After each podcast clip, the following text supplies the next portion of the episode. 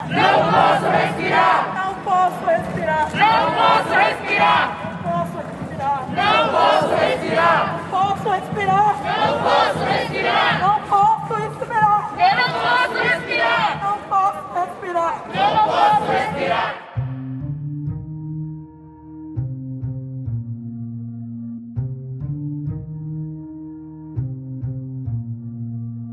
A luta contra o racismo ganhou novo impulso após o assassinato de George Floyd nos Estados Unidos, denunciando a violência policial em todo o mundo. Mas as discussões que chegaram com força, seja na TV ou nas redes sociais, não nasceram hoje. Muitos dos conceitos, leis e avanços conhecidos por nós, como as cotas raciais, foram pensadas durante décadas por militantes do movimento negro e movimento de mulheres negras do Brasil. Muitas dessas concepções foram defendidas durante a terceira Conferência contra o Racismo, organizada pela ONU em Durban, África do Sul, no ano de 2001. Passados 20 anos da mais importante conferência contra o racismo, quais são os desafios que ainda persistem em nosso país?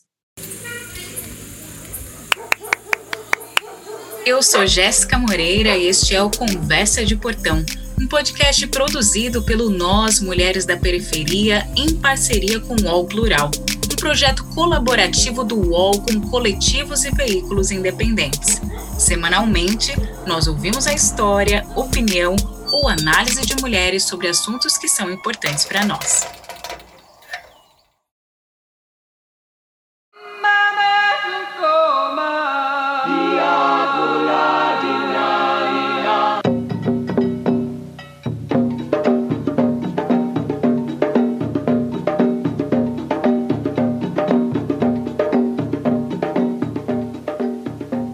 Palco histórico de sangrentos conflitos na época do apartheid, hoje o laboratório de um imenso experimento social de convivência e integração, a cidade sul-africana de Durban foi escolhida para sediar a Conferência Mundial contra o Racismo, a Discriminação Racial, a Xenofobia e Intolerâncias Correlatas. O trecho acima é do documentário Conferência Internacional de Durban, produzido pelo Cotine Cinema, um dos poucos registros em audiovisual do período, narrando os principais destaques da conferência. Realizada entre 31 de agosto e 8 de setembro de 2001, reunindo 173 países, mais de 18 mil pessoas, o grande objetivo foi e continua sendo dar fim ao racismo no mundo.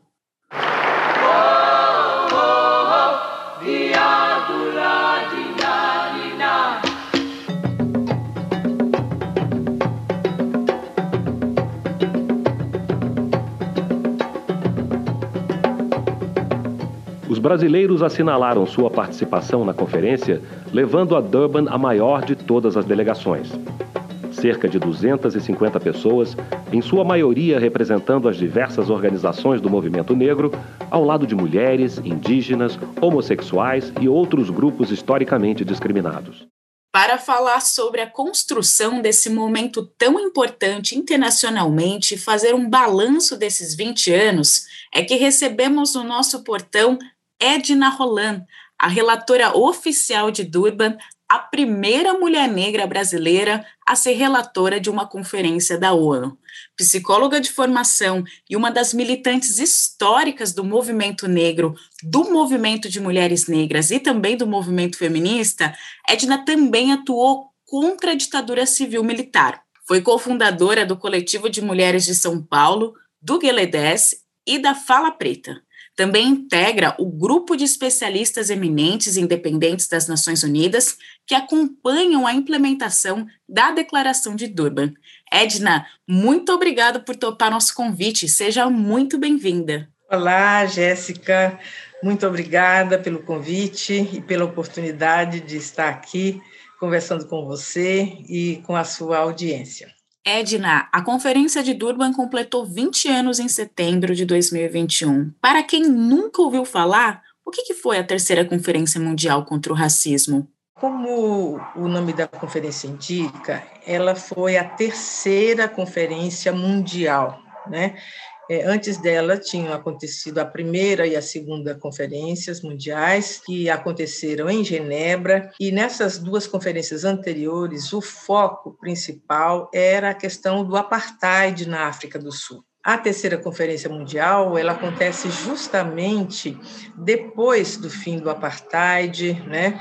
Já quando Nelson Mandela tinha sido o primeiro presidente, né, do período pós-apartheid, e portanto, ela permite que o foco pudesse se ampliar, né? Ela não tem mais um foco tão centrado na, na questão do, do, do, sistema do apartheid na África do Sul, né? mas ela passa a discutir o problema do racismo, o racismo no mundo, também se discutiu um pouco nas conferências anteriores, mas é como se tivesse se quebrado o gelo, né? Quando cai o apartheid, se quebra o gelo e, por, e se torna possível é, a discussão de todas as formas de racismo existente nas Américas, na Europa, África, Ásia, né? E o próprio nome da conferência já indica essa diversidade dos problemas.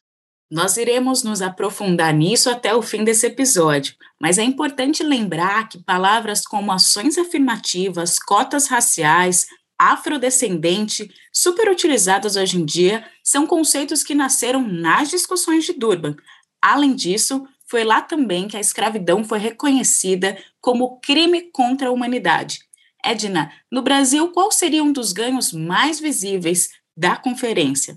A área de educação, eu acho que é o, o, principal ganho que nós tivemos no Brasil, né? É, é essa nossa realidade no Brasil não significa que ela se estenda a, a, todos os países, porque os efeitos da conferência de Durban depende do processo, como se viveu isso, as forças que se acumulou, não é?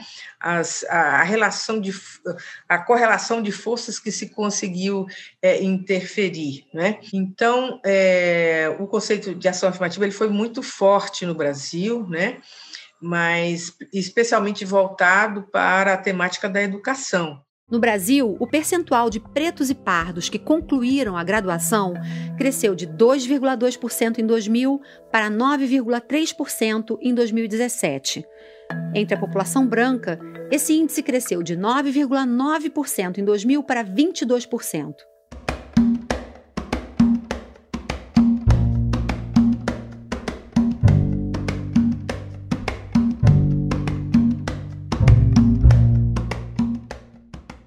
Conferência mundial como a que ocorreu em Durban exige uma preparação muito grande anteriormente. A ONU anunciou sua realização em 1997. Pelo menos nos dois anos que antecederam o evento, aconteceram atividades de norte a sul do país, impactando militantes, estudantes, especialistas e todos aqueles que estavam discutindo a questão racial. Em dezembro de 2000, o movimento negro brasileiro esteve em peso no Chile para a Conferência Regional das Américas. E no Rio de Janeiro, Benedita da Silva presidiu a Conferência Nacional, em julho de 2001, reunindo mais de 1.200 militantes negros aqui, quando o governo se coloca e diz que está comprometido com essa ou aquela ação, foi o resultado de um trabalho nosso. É preciso que a gente compreenda isso numa parceria, que a gente reconheça isso e que reconheça, inclusive, para não apenas referendarmos como sociedade civil, mas como uma ação, a primeira ação feita entre a sociedade civil e governo sim. O processo da conferência não é um processo puramente governamental, né? É um processo que envolve os governos e envolve a sociedade civil, né? Representada é, por todos os interessados. É um processo é, que é claro que há limites aí do, do, do ponto de vista quantitativo, mas diferentes atores eh, sociais e políticos estiveram presentes participando deste processo. Né? No Brasil, o processo preparatório, eu creio que ele começa uns, acho que uns dois anos antes, mais ou menos, e, é, e, e, implica na participação de diversos atores do, do movimento social, e não apenas do movimento negro e do movimento de mulheres negras, né? É, também participaram povos indígenas, também participaram ciganos, também participaram outras minorias é, seja minorias étnicas ou, ou, nacionais, né, que tinham interesse é, nessa questão, né. É, do ponto de vista do movimento negro, veja que um marco muito importante anterior foi o centenário da abolição em 1988, quando nós fizemos grandes manifestações ainda regionalizadas, 88. Em 1995, portanto, aí seis anos antes do final da Conferência de Durban, porque, como eu disse, o processo começa uns dois anos antes, nós tivemos a marcha nacional pelo tricentenário de Zumbi. Então, no tricentenário de Zumbi, que é 1995, nós tivemos a primeira ação política nacional do movimento negro. Queremos escolas, queremos emprego. Negro também quer poder. Por quê? Negro também quer poder. A marcha não pode parar. Avança que não para o trânsito. Reaja, reaja, reaja violência racial. Palmares, zumbi, assim eu resisti. Zumbi vive, racismo não. Zumbi vive, racismo não. Você acabou de ouvir o registro da marcha Zumbi dos Palmares pela Cidadania e a Vida, realizada em 1995 em Brasília, onde pelo menos 30 mil pessoas do movimento negro e também seus apoiadores estiveram presentes. Foi no processo para a marcha que o Brasil começou a levantar dados pelo Instituto de Pesquisas Aplicadas, o IPEA, demonstrando que a tal democracia racial nunca tinha existido no país.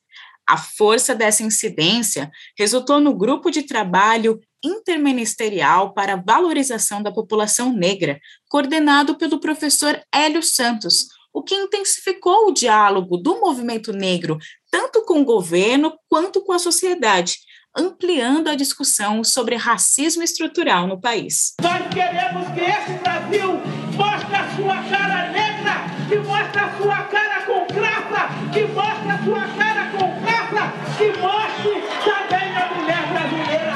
Nós, mulheres negras. As mulheres negras foram fundamentais para a internacionalização dessas pautas, construindo os caminhos que as levariam até Durban mais tarde. Nos anos 90, o Brasil foi palco da Conferência do Meio Ambiente, conhecida como Rio 92, sendo a estreia das mulheres feministas na ONU. Mesmo que baixa, já houve ali a participação de mulheres negras. Em 1994, a própria Edna e outras mulheres estiveram no Cairo, Egito, para a Conferência sobre População e Desenvolvimento onde Edna representou a Rede Feminista de Saúde e Direitos Humanos, levando um documento elaborado pelas mulheres de todo o Brasil em seminário histórico realizado em Tapecerica da Serra, São Paulo. E as mulheres brasileiras também se fizeram presentes na Conferência Mundial sobre a Mulher, em Pequim, China, em 1995. Era um momento de uma efervescência de discussões sobre os mais diversos temas ligados aos direitos humanos. E as mulheres negras foram grandes articuladoras nesse período, fazendo a intersecção entre a questão racial, de gênero e demais temáticas muitas mulheres negras foram tendo a oportunidade de participar desses processos processos de discussão, processos de construção de conceitos, de construção de ideias, de dialogar com outros segmentos sociais, quer dizer, seja movimento de direitos humanos, seja movimento de mulheres, seja movimento é, de saúde, né? Então, de várias formas, as mulheres negras foram conseguindo se inserir nesses processos. Homens negros também conseguiram se, se, inserir e participar de alguns espaços, mas eu creio que o grau de inserção e de participação das mulheres negras, do ponto de vista da internacionalização, foi superior, foi maior e mais forte do que eh, o processo de participação dos homens negros. Até porque a gente ia justamente nesses links, né? Quer dizer, éramos negras, mas éramos mulheres, então a gente entrava na conferência de mulheres. Éramos negras, mas éramos militantes de saúde ou é, é, direitos humanos, entendeu? Nós tínhamos sempre algumas vertentes de participação que permitiram a nossa participação. É esse acúmulo de experiências e trocas que também leva Edna Roland à Conferência de Durban. Em 2000, ela foi convidada pelas Nações Unidas a escrever um artigo sobre a situação dos afro-americanos, apresentado no seminário de especialistas no processo anterior à conferência. O que ela achava que era só um grão de areia em um processo mundial tornou-se sua porta de entrada. Após a apresentação do artigo, Edna passou a ser convidada pelo governo brasileiro a participar das pré-conferências, quando em 2001 foi indicada pelo embaixador do Brasil para ser a relatora oficial em Durban. Ela nem acreditou e resolveu consultar os búzios para decidir se aceitava ou não. Eu falei, ah, quanto tempo você precisa? Eu falei, ah, eu posso ter uma semana? Ele falou, pode, mas não demora não, porque nós temos prazo para informar lá. E aí, é, eu tive esse prazo e então eu consultei minhas companheiras da Fala Preta, consultei alguns companheiros é, do Movimento Negro, né? E resolvi fazer uma consulta aos búzios também, para saber é, o que os orixás é, me diziam, né? E acabei, então, indo, na verdade, a um terreiro, não um terreiro de candomblé, no sentido é, aqui do, do, do, Sul Maravilha, digamos assim, mas uma casa da tradição do Maranhão. E aí eu fui e, e conheci Pai Francilino de Chapanã, né? E foi, então, eu fiz uma consulta também aos aos voduns, para nós, eh, no, eh, os voduns, são voduns e não os orixás, como se denominam as entidades, e os voduns disseram que sim, que eu devia aceitar, que ia ser um, um marco na minha vida, e eu aceitei, né? E foi isso. Que sorte a nossa que os voduns disseram sim, Edna, e pudemos contar com a sua relatoria nessa conferência que resultou em uma declaração e um programa de ação construído a muitas mãos, não é mesmo? Toda a mobilização do movimento negro rumo a Durban colaborou para que o Estado brasileiro reconhecesse o racismo estrutural do nosso país, incorporando novas demandas a políticas públicas. Falamos das cotas acima, que é o que mais as pessoas podem reconhecer. Mas o que mais foi incorporado no Brasil e que fez a diferença? Eu creio que é, é, a delegação brasileira teve uma participação assim extraordinária, né, em todo em todo o processo é, da conferência e a gente pode encontrar em várias partes da declaração e programa de ação, em vários parágrafos, a gente pode perceber claramente a presença e a influência do nosso pensamento, das nossas concepções, né? estão colocadas lá naquele naquele documento, né? Tem, por exemplo, a ênfase que se dá à questão da coleta de informações,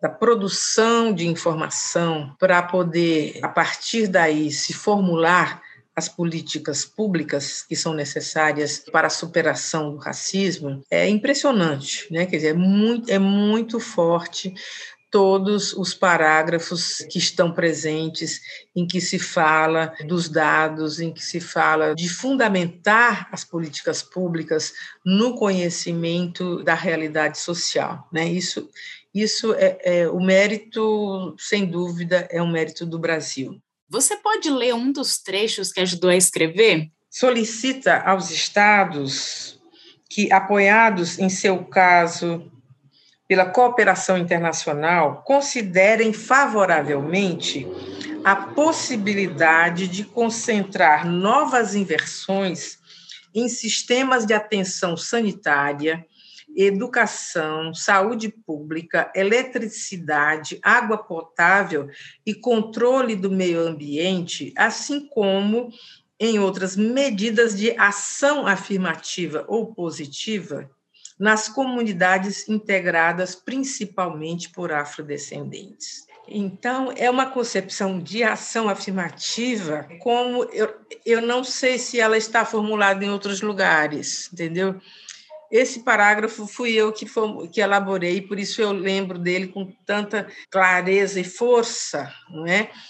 porque é uma maneira de conceber a ação afirmativa de uma outra forma. Primeiro que ele contém, esse parágrafo contém a compreensão de que os nossos problemas são estruturais, né? Para resolver os problemas que os afrodescendentes sofrem, tem que se mexer na estrutura das sociedades.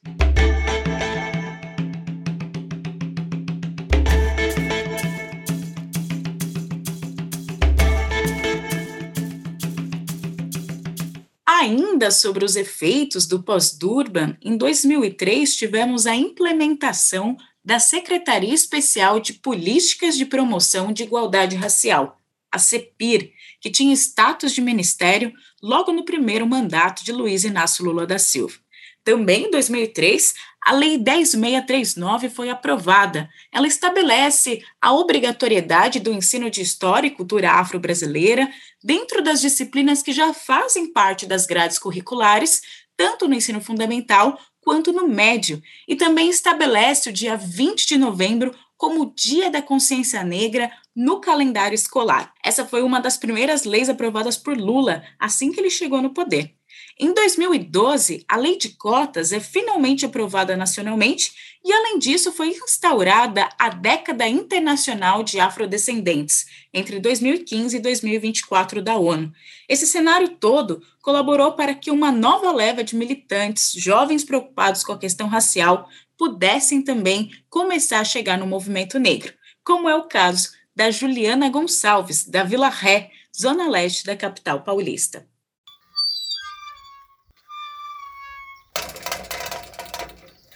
Chegando aqui no portão da Juliana Gonçalves, que é jornalista, mestrando em estudos culturais na USP, onde investiga o significado do bem viver para mulheres negras, e também ela é uma das militantes e organizadoras da Marcha das Mulheres Negras de São Paulo.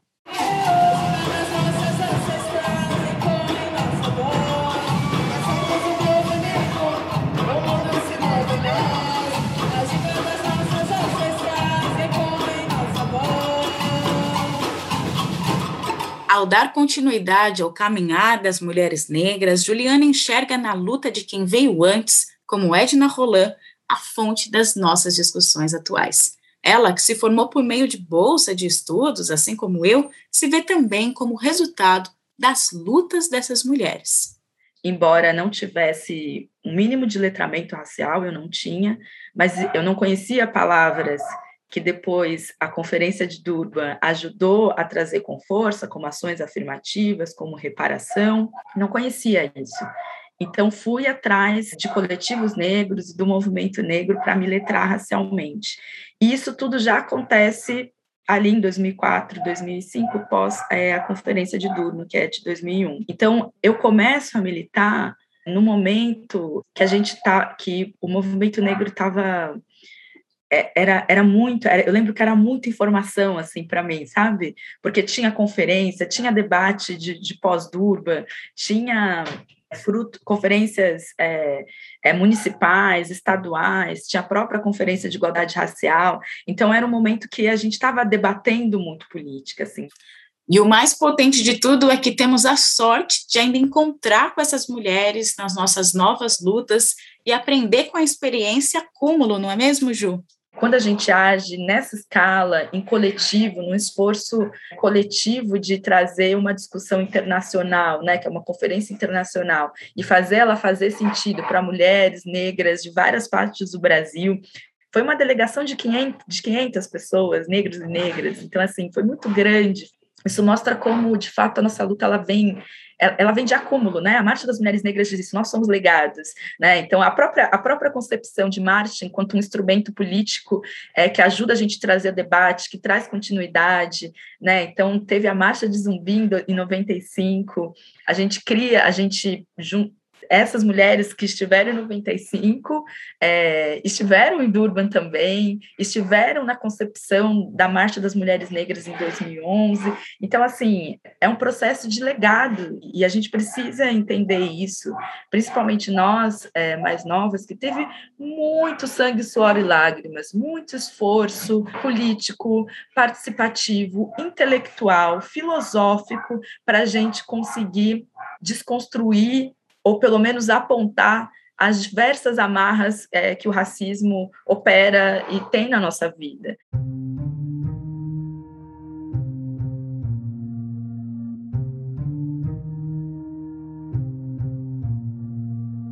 Mesmo tendo nos impactado positivamente, infelizmente a condição de negros e negras ainda não avançou tanto quanto deveria. Claro que não foi por falta de luta do movimento negro e das mulheres negras, que a cada dia intensificam ainda mais as nossas pautas. A população brasileira possui cerca de 212 milhões de habitantes, sendo 56% de negros, entre pretos e pardos. Mesmo assim, ainda não acessamos direitos fundamentais e sofremos com a violência contra os nossos corpos.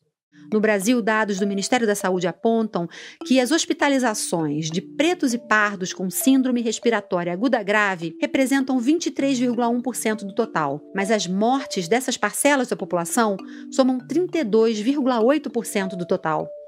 Segundo especialistas, esse cenário é resultado de desigualdades antigas que fazem com que comunidades negras no país fiquem mais suscetíveis ao contágio e tenham mais chances de desenvolver formas graves da Covid-19. Uma das principais causas de mortes de negros é a violência. Em uma década entre 2007 e 2017, a violência que levou à morte de pretos e pardos no Brasil cresceu dez vezes mais do que a contra brancos. O número de mortes por assassinato assusta e põe o Brasil entre os países mais violentos do mundo. Isso todo mundo sabe. Mas o que menos gente sabe é a cor das vítimas. 75 em cada 100 pessoas assassinadas no país eram negras, segundo dados de 2018. Agora, temos muitos desafios, desde, digamos, coisas que nós não conseguimos avançar, a questões que estão sendo desconstruídas neste momento. Né? Então, é, todas as, as nossas vitórias, elas estão sob júdice, dependendo da situação política do país, nós podemos é, perder estes avanços, ou nós podemos mantê-los ou podemos avançar. Tudo depende da correlação de forças que a gente consiga manter aqui, aqui dentro do, Brasil. Né? A titulação, por exemplo, do, das terras de quilombos, ela é, tem sido um grande desafio. Né?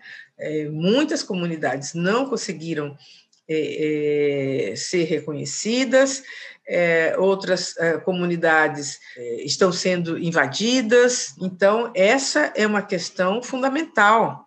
Edna, no que devemos nos atentar para não perder os direitos conquistados e continuar lutando por aqueles que não acessamos ainda?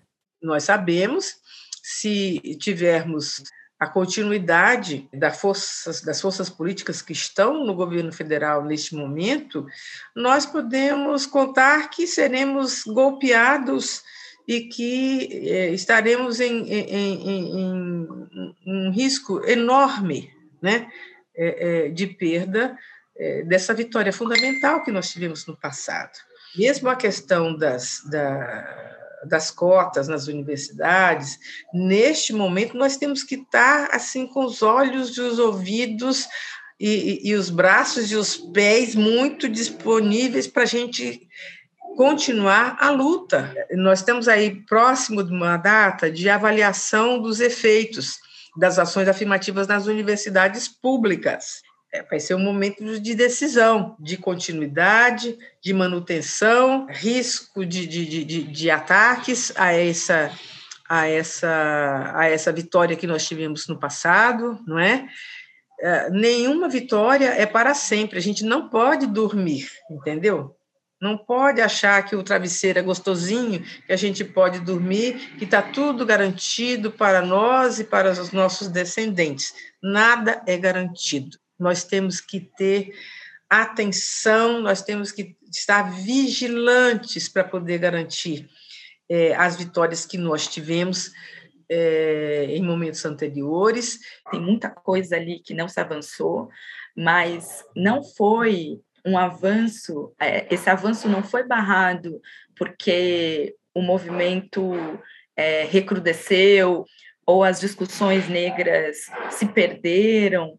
Pelo contrário, né? Eu acho que é a própria dinâmica do racismo e do Estado criando outras ferramentas para negar a nossa emancipação, mas do ponto de vista do debate, da construção política, da análise, está tudo muito ali fundamentado, está tudo ali muito, muito pontuado para nós enquanto, enquanto construção política. É muito avançado, eu acho que é atual, é muito atual hoje, em 2020, e, pra, e isso mostra que era muito avançado ali em, em 2001, quando aqueles debates estavam acontecendo.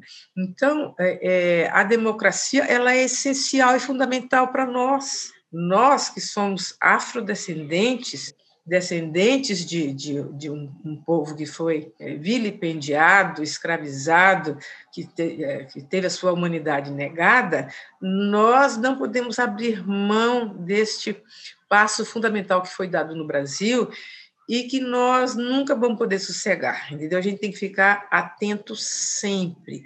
Nós temos que começar, se ainda não começamos, as articulações. Certamente que acredito que os núcleos das universidades públicas devem estar aí a, a mil por hora, já conversando, mas toda a sociedade é, brasileira, todos os segmentos democráticos, né, nossos aliados, nós temos que estar checando aí é, os termos os termos da lei, o que está previsto, temos que começar a construir ou expandir as nossas táticas, né?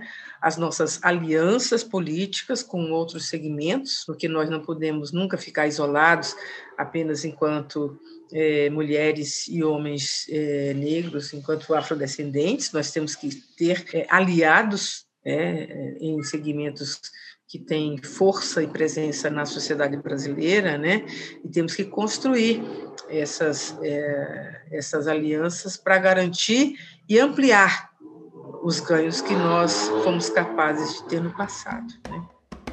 Os desafios são muitos, sabemos. Vivemos tempos difíceis e cenários ainda incertos saudar as lutas que vieram antes de nós entender que não estamos inventando, mas dando continuidade à roda, nos dá novo respiro na esperança. Mulheres negras como Edna Roland, que enfrentou a ditadura militar e tantos outros obstáculos, nos inspiram e fortalecem. Eu, enquanto uma mulher negra da periferia, beneficiária da política de cotas do ProUni, me vejo como parte do sonho das nossas mais velhas. Precisamos seguir dando continuidade aos passos que vêm de longe e que podem chegar no amanhã. Se você acredita e confia no trabalho que o Nós Mulheres da Periferia faz, contribua com nossa campanha no Catarse. Para doar, basta acessar o site catarse.me barra Nós Mulheres da Periferia. Eu sou Jéssica Moreira e esse foi o Conversa de Portão, um podcast produzido pelo Nós Mulheres da Periferia em parceria com o UOL Plural, um projeto colaborativo do UOL com coletivos e veículos independentes. Semanalmente nós ouvimos a história, opinião ou análise de mulheres sobre assuntos que são importantes para nós. Você pode ouvir a gente no Spotify, Deezer, Google Podcasts e por WhatsApp. É só se cadastrar na nossa lista de transmissão. Esse episódio foi produzido por Carol Moreno, trilha sonora por Trilhará, roteiro e narração por mim. E nesse episódio utilizamos áudios do acervo da Coutine, IP Vídeo Produção e Comunicação do acervo Organização da Marcha Zumbi dos Palmares, BBC Brasil e Carta Capital. Hoje eu fico por aqui e até a nossa próxima conversa de portão.